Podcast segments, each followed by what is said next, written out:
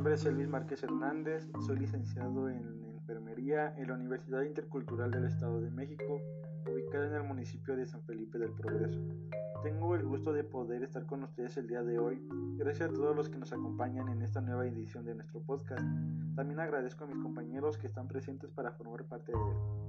Antes de continuar, les haré una pregunta.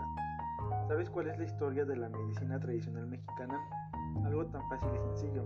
Es el conjunto de conocimientos, técnicas y procedimientos basados en las teorías, creencias y las experiencias indígenas de diferentes culturas, sean o no explicables, son utilizadas para el mantenimiento de la salud, así como la prevención de diagnóstico, la mejora o el tratamiento de enfermedades físicas y mentales.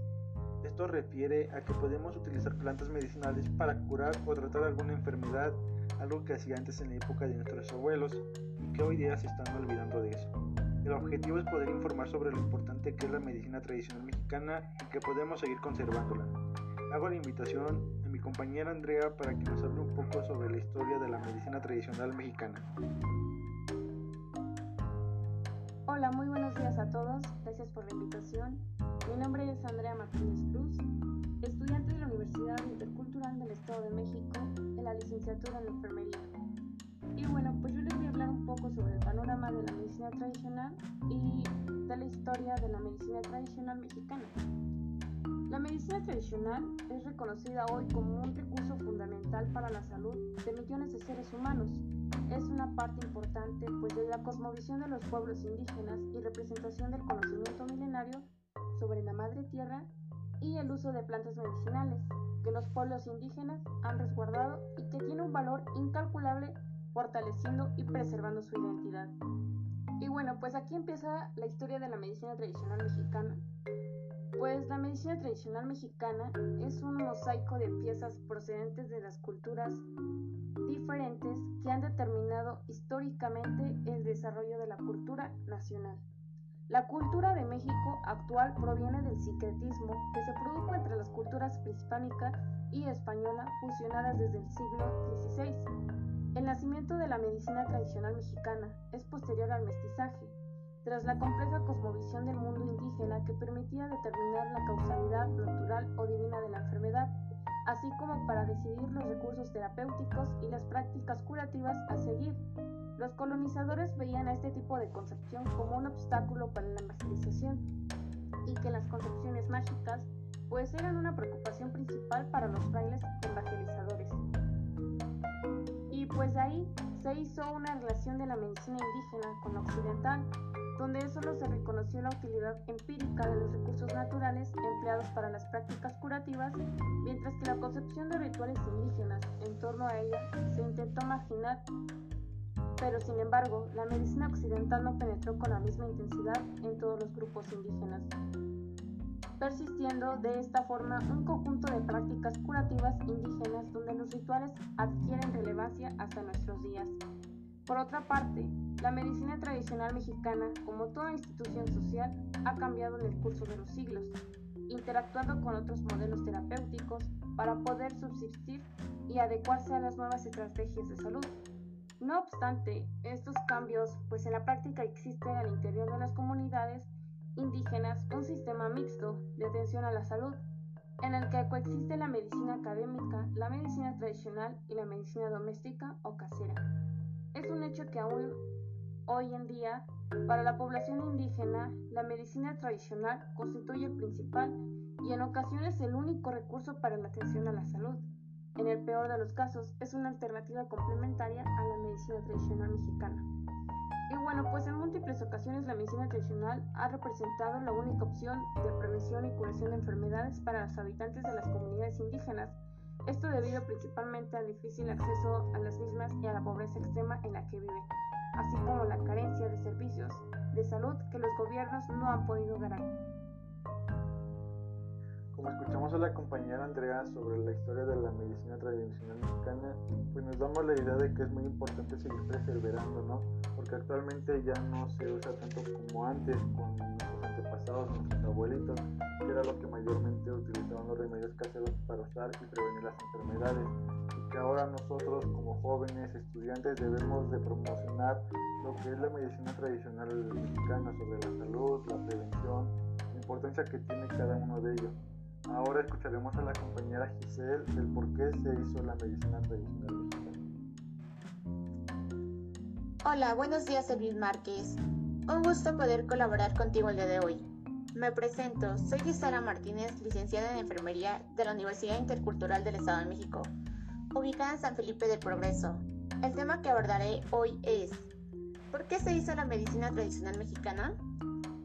Nacimiento de la medicina tradicional mexicana es posterior al mestizaje, tras la compleja cosmovisión del mundo indígena que permite determinar la casualidad natural o divina de la enfermedad, así como para decidir los recursos terapéuticos y las prácticas curativas a seguir. La medicina tradicional principalmente se hizo para estar enfocada en mantener la salud, prevenir y tratar enfermedades, en particular enfermedades crónicas, algo importante que destacar es que la medicina tradicional es asociada fuertemente a las plantas medicinales. Su recurso más abundante, accesible y conocido, sin embargo, la medicina tradicional es mucho más que botánica medicinal, ya que podemos encontrar una amplia gama de especialistas considerados terapeutas tradicionales, entre los cuales se encuentran los curanderos, yerberos, sobaderos y parteras, todos ellos, además de utilizar la herbolaria, realizan ceremonias o rituales con un alto contenido de simbolismo curativo. Asimismo, la utilización de recursos animales como huevos, leche o miel, productos que se emplean para lograr la curación del enfermo, aliviar sus malestares y un recurso curativo de amplio reconocimiento social. Muy bien, ahora el compañero Isaac nos hablará sobre los libros más importantes de la medicina tradicional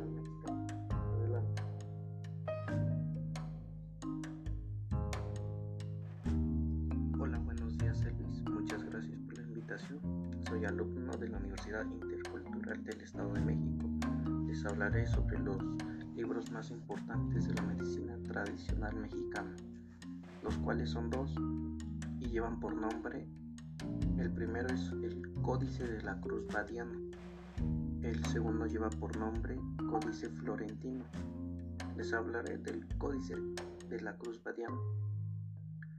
Es el primer tratado que describe las propiedades curativas de las plantas americanas empleadas por, las, los mexicas.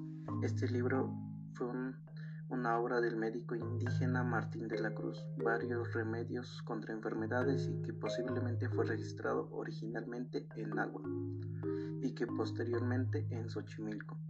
El códice tiene 13 capítulos, cada capítulo se refiere a enfermedades de partes del cuerpo.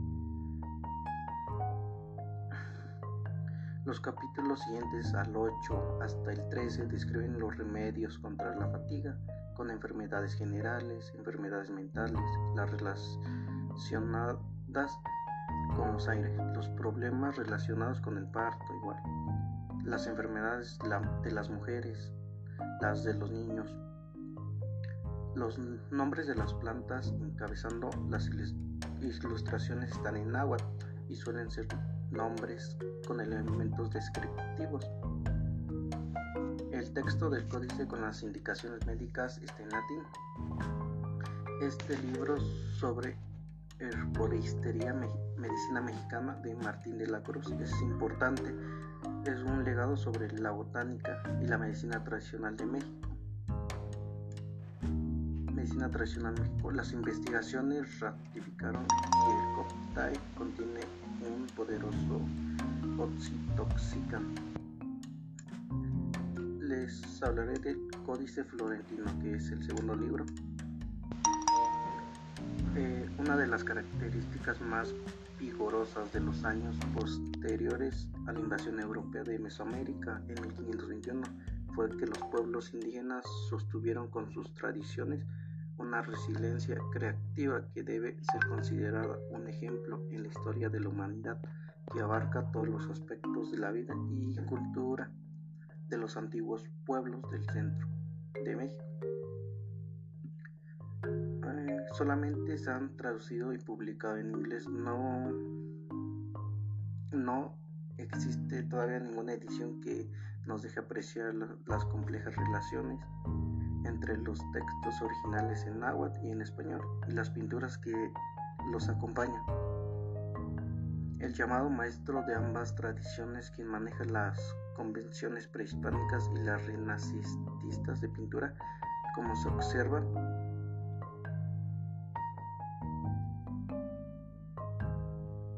Ahora haré la invitación a la compañera Marlene, quien nos va a hablar sobre la planta de la sábila, que nos va a decir cuáles son sus usos, su importancia, dónde se origina y cuáles son sus propiedades. Adelante.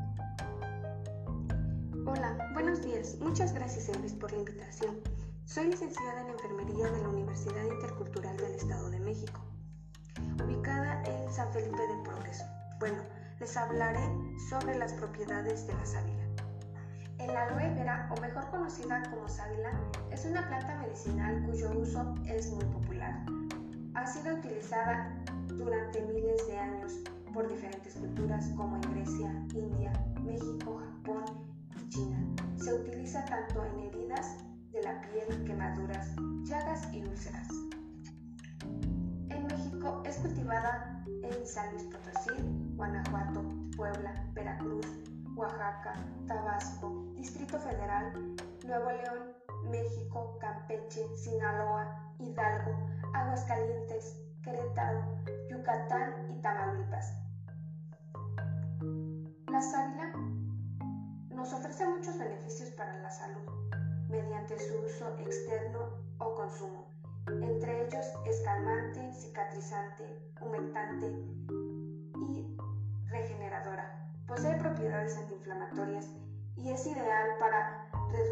problemas de acné.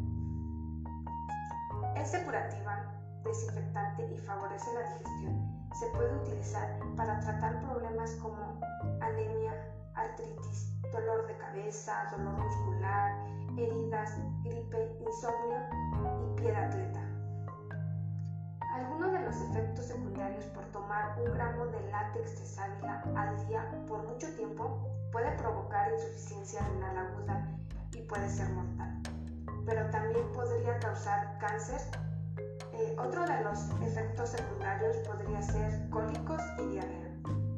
Como conocemos, Toda planta medicinal en exceso podría hacer daño a nuestro organismo. Por eso es recomendado tomar dosis muy pequeñas y acudir a un especialista. Bueno, pues eso sería todo, Elvis. Muchísimas gracias. Ahora la compañera Citlali nos hablará sobre la aplicación de la medicina tradicional mexicana. Adelante. Gracias, Elvis, por la invitación está acompañando el día de hoy. Es un gusto que nos estén escuchando en nuestro podcast. En la actualidad se tienen muchos tabús acerca de la medicina tradicional mexicana en nuestro país y debido a esto les explicaré brevemente los propósitos de la enfermería en la medicina tradicional de nuestro país. Estos métodos y técnicas terapéuticas nos permiten que se utilicen como complementación como enfermeros y enfermeras y no solamente como algo meramente cultural, que si bien sí es algo cultural, creo que va más allá de solo conocer la cultura. Porque lo que también es importante son los hallazgos que nos pueden ser útiles que ha tenido la medicina tradicional como son los códices que ya nos hablaron anteriormente.